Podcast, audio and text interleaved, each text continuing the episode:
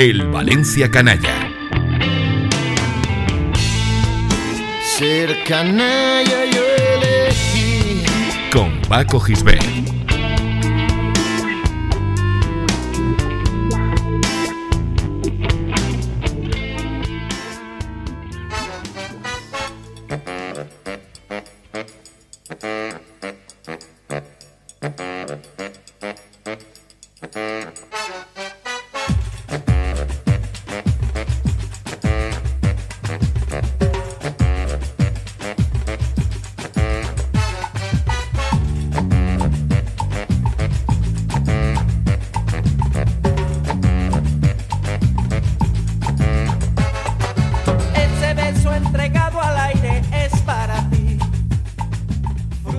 Mediados de la década de los 90, al Valencia le dio por fichar futbolistas rumanos, igual que unos años antes le había dado por fichar uruguayos y unos años más tarde le dio por fichar franceses o portugueses.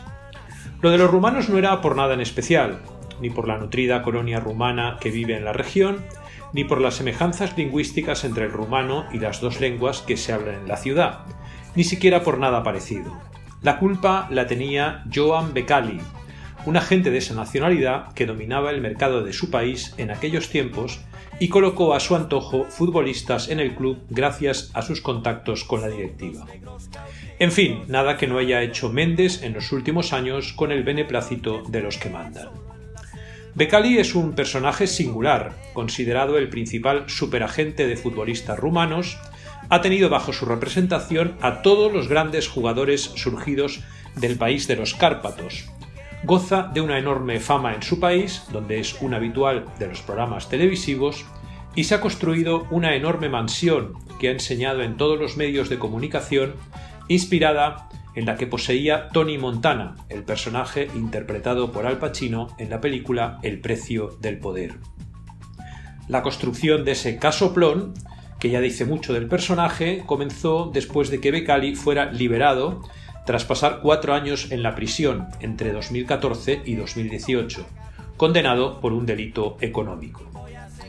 A finales de la década de los 90 del siglo pasado, Becali ya era un agente de futbolistas con cierta influencia en equipos europeos, y logró situar en el Valencia de aquellos años a los hermanos Ilie, Popescu y Servan, cuatro jugadores que, salvo el mayor de los Ilie, difícilmente servían para jugar en el Mestalla. Este último fue sin duda el rumano con más méritos para figurar en la galería de los horrores valencianistas, y no por su rendimiento en el terreno de juego. Todo empezó en una eliminatoria de 32 avos de final de la Copa de la UEFA entre el Esteagua de Bucarest y el Valencia. Los tiempos de gloria del equipo rumano, aquellos en los que había levantado una Copa de Europa a costa de la ineptitud del Barça para lanzar penaltis, quedaban muy lejanos, y en este agua era entonces un conjunto de medio pelo, formado por presuntas promesas del fútbol rumano, al que el Valencia goleó en los dos encuentros. Ninguno de sus futbolistas mostró demasiados méritos para dar el salto a una liga más potente. Si acaso el que parecía un poco mejor que sus compañeros era un media punta medianamente hábil llamado Servan, que curiosamente formaba parte de los representados por Becali. Aunque el Valencia no mostró mucho interés por fichar al chico, el agente rumano presionó para que lo hicieran, aduciendo que el club valencianista tenía la ocasión de quedarse un diamante en bruto. Joan Becali convenció a los dirigentes valencianistas y el chico, que estaba a punto de cumplir los 22 años, firmó por el club de Mestalla unas semanas después de aquella eliminatoria. Servan parecía destinado a jugar un papel complementario pero útil en un equipo que estaba realizando una buena campaña, pero su complemento resultó ser circunstancial. Solo jugó 170 minutos, repartidos en 10 partidos, y marcó un gol solamente, en Mestalla ante la Extremadura, que entrenaba a alguien que marcaría su carrera en España, Rafa Benítez.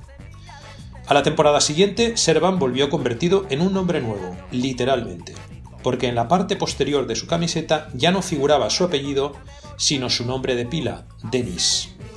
Como en aquellos tiempos Prince también había renegado de su nombre para transformarse nominalmente en un signo impronunciable que provocó que los medios lo llamaran el artista antes, conocido como Prince, Servan quiso imitarlo, pese a que nadie lo llamó jamás Denis, como mucho el futbolista antes conocido como Servan.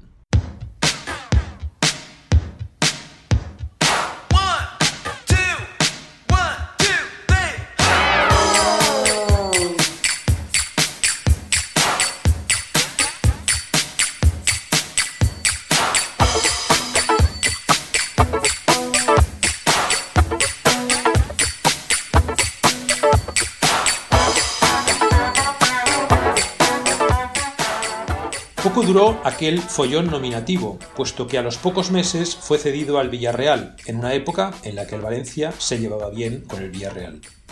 Pero en la localidad de La Plana el rumano acabó peleado con medio mundo y no jugó casi.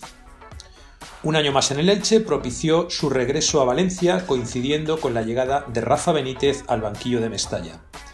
Pero el suyo fue un retorno poco afortunado, puesto que Servan siguió sin contar demasiado para el técnico madrileño.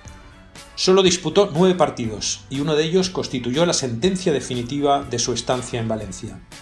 Sucedió en Novelda, en la primera eliminatoria de la Copa del Rey de 2002, cuando Benítez decidió sacarlo al terreno de juego para sustituir a Vicente sin darse cuenta de que ya había tres jugadores extracomunitarios en el terreno de juego. El error le costó al Valencia la eliminación copera, a Benítez un toque de atención severo y a Servan su definitiva exclusión de los planes de futuro en el Valencia, pese a que había sido protagonista involuntario de la historia. Quizás si Servan hubiera llegado al Valencia 15 años antes, habría sido un futbolista más o menos destacado en una plantilla más bien mediocre. Pero a principios de siglo, un jugador con pocas ganas de correr, escasa predisposición al trabajo defensivo y una habilidad increíble para complicarse la vida no tenía cabida en un plantel que estaba viviendo la mejor época de la historia del club. Así que se marchó, primero al Córdoba y luego al Polideportivo Ejido, antes de volver a su país, donde jugó en el Dinamo de Bucarest poco antes de su retirada definitiva del fútbol a los 31 años de edad. I planned to do her any harm. so look here, I put her on the back of my bike and uh, we went riding. Escucha todos los programas en plazaradio.es y en valenciaplaza.com. Suscríbete a nuestros canales en Apple Podcast, Spotify, Evox y Google Podcast. Descarga la skill para Alexa de Plaza Radio o envía un WhatsApp al 605 66 36 70 para recibir cada nuevo episodio. También puedes seguirnos en Facebook, Twitter e Instagram.